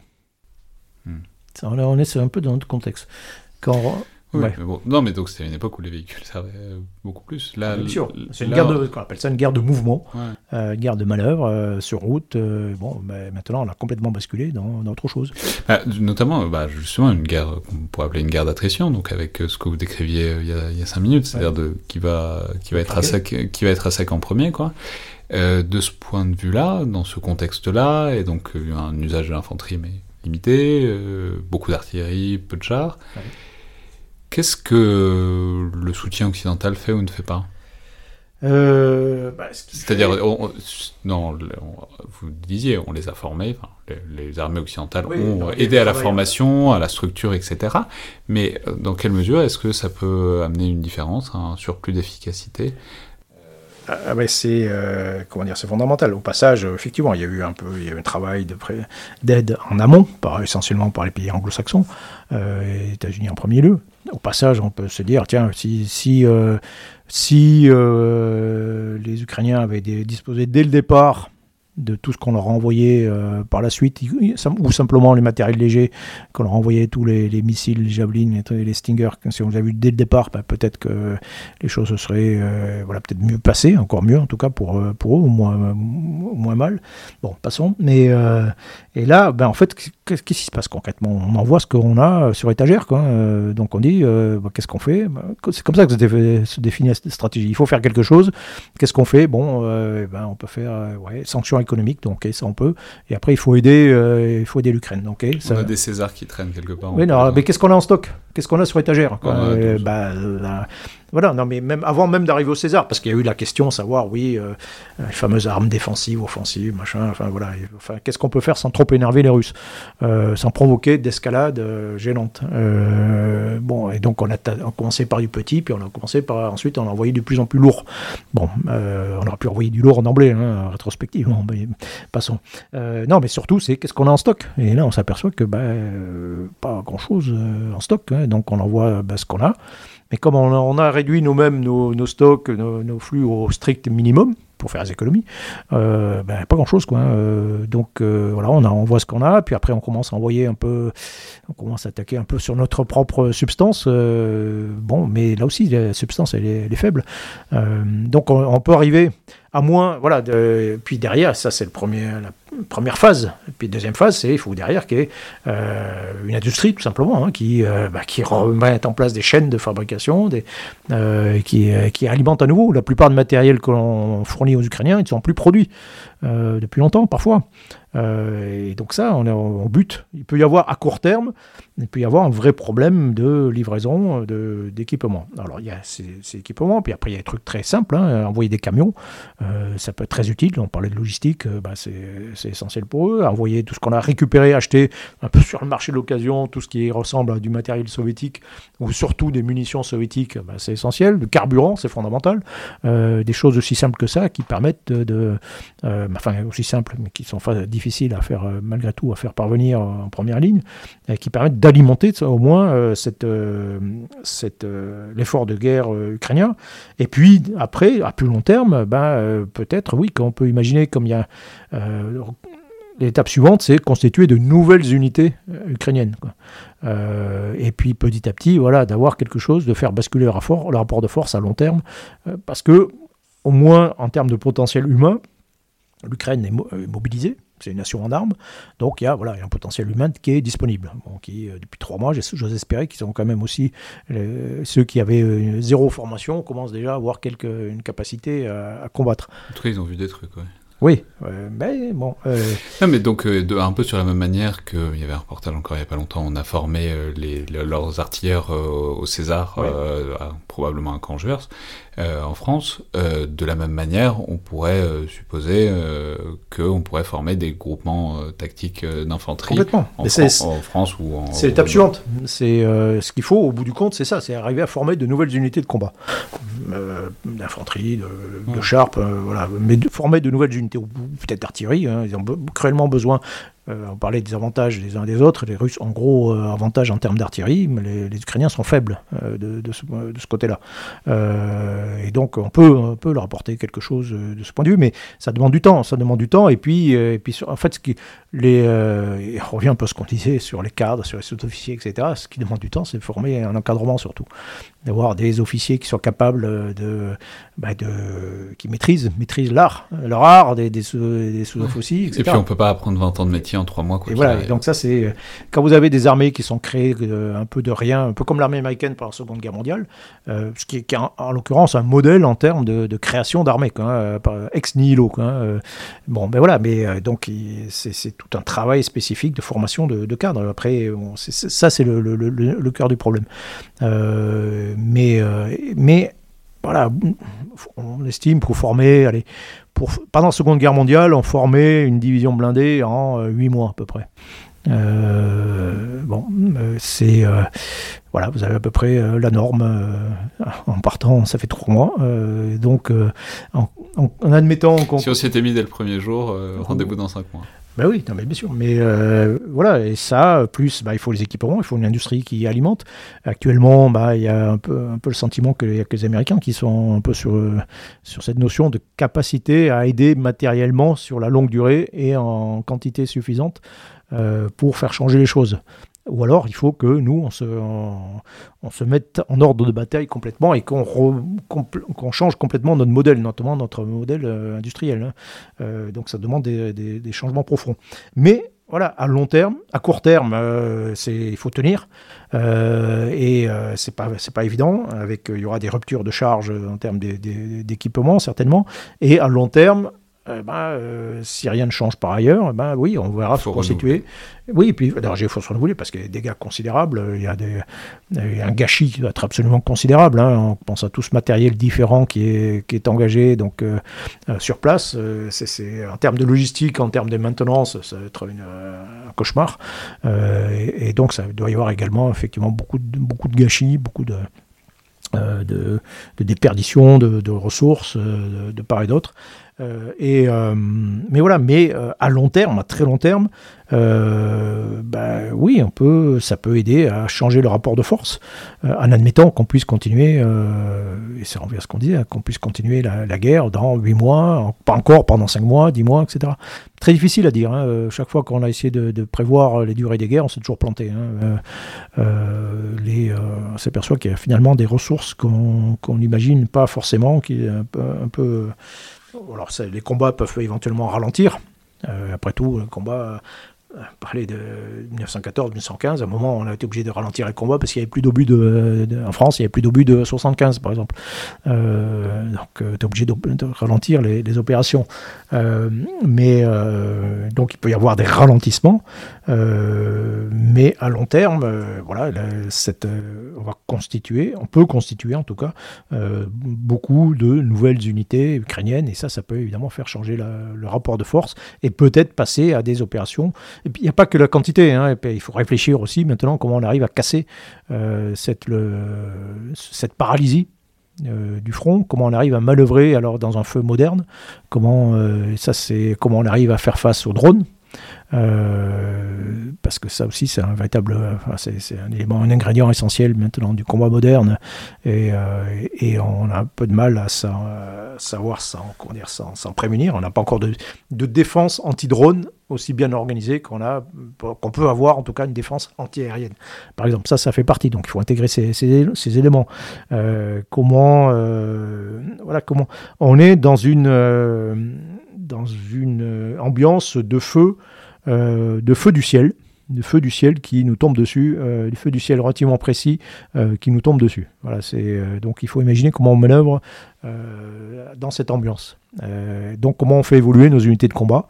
Euh, est-ce qu'il faut euh, avoir des, grosses unités euh, blindées? On revient parce qu'on disait grosses unités blindées, mécanisées, bien visibles et bien frappables. ou est-ce qu'il faut au contraire être très dispersé et revenir à des trucs beaucoup plus légers pour, et, camoufler pour justement éviter ce, feu du ciel? On ne sait pas, peut-être qu'on va revenir, c'est une, hypothèse, hein, qu'on va revenir un peu à cette différenciation qu'il y avait qu'on disait au tout début, euh, après la Première Guerre mondiale, entre les unités de cavalerie très légères euh, et au contraire pour des combats, par exemple urbains ou des combats retranchés, quelque chose de beaucoup cuirassé, de beaucoup plus lourd, euh, qui permettent voilà, de franchir des, zones difficiles sur, de petits espaces, par exemple. on peut avoir redifférencié comme ça ce, type de combat. Mais bon, voilà, il y a beaucoup de choses qui se, qui se passent c'est intéressant. C'est-à-dire qu'on a, à la fois des, comme disais, des armées qui viennent du siècle dernier, qui se battent, euh, et en même temps, il y a un environnement 21e euh, siècle, euh, dans plein d'autres aspects, de, plein d'ajouts techniques, mais pas que, dans, dans, ce conflit entre armées des années 80. Quoi. Et, donc, au bout du compte, il y a beaucoup de choses, beaucoup de choses nouvelles qui sont en train de se dessiner en matière d'art, d'art de la guerre en Ukraine. Merci beaucoup, Michel Goya. Merci à vous. Donc je vais rappeler évidemment, je vais recommander vos interventions multiples sur BFM TV, aussi recommander à nouveau votre blog La Voix de l'épée où vous avez récemment publié deux articles qui parlaient un peu de l'artillerie, des blindés et de l'infanterie aussi, qui reprennent dans une certaine mesure ce qu'on a dit euh, aujourd'hui. Et évidemment recommander aussi votre dernier ouvrage dont vous étiez aussi venu parler, Le temps des guépards, une histoire des opérations extérieures françaises sous la Ve République. C'était donc le Collimateur, le podcast de l'Institut de recherche stratégique de l'école militaire. Je vous rappelle que toutes les remarques, commentaires et notes sont bienvenues par mail sur les réseaux sociaux de l'IRSEM ou encore sur Apple Podcast ou SoundCloud où il y a des outils pour commenter et noter euh, notamment les épisodes et le podcast. Merci à toutes et tous et à la prochaine fois.